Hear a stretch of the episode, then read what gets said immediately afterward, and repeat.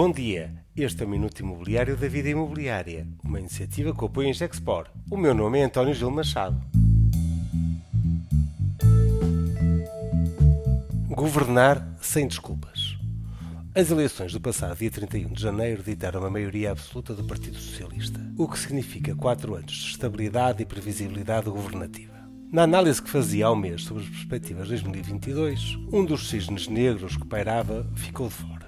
A instabilidade política que podia minar a recuperação da economia e do mercado imobiliário não existe, pelo que está reforçada a expectativa de um bom ano imobiliário. Muitas das medidas mais polémicas e gravosas para o mercado imobiliário tinham como pano de fundo as exigências do Bloco de Esquerda para manter a governabilidade uh, socialista. Deixamos de ter esse problema e agora não há desculpas para governar e poder ter uma agenda de crescimento que também é necessária na fileira da construção e do imobiliário. Uma ótima oportunidade para dar um sinal positivo ao investimento é começar por revogar o adicional ao EMI, o famoso AIMI, que é um autêntico travão para podermos ter um mercado de arrendamento com mais oferta.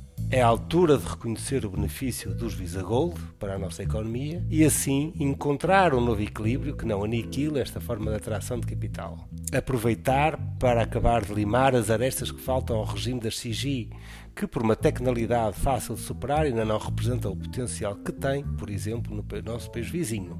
E com uma maioria e estabilidade necessária, é a altura de incitar uma reforma fiscal da imobiliária, negociada na Europa e que nos aproxime com o regime espanhol, permitindo introduzindo um regime de IVA reduzido para a habitação e acabando com o imposto sobre transações, o IMI, que é herdeiro do imposto mais estúpido do mundo, que era a CISA. Dentro das reformas, mais de fundo, destaque para a necessidade de uma profunda revisão da legislação eh, que é conhecida como Regeu, que data de forma original de 1951 e que conforma todo o quadro legislativo das edificações urbanas e do licenciamento. As leis do licenciamento urbano são uma teia de legislação intrincada nacional e municipal, onde ninguém, mas ninguém, se entende. Se é consensual que o licenciamento urbano é um dos problemas que não sabemos resolver nos últimos 50 anos de democracia, e sendo esse diagnóstico consensual, então podemos ter um trabalho coletivo governo, associações, stakeholders de mercado, para, em quatro anos, refazer as fundações do quadro legislativo e podermos ter uma ordem e uma governança coletiva nesta matéria essencial. Temos agora a oportunidade histórica de começar hoje a trabalhar.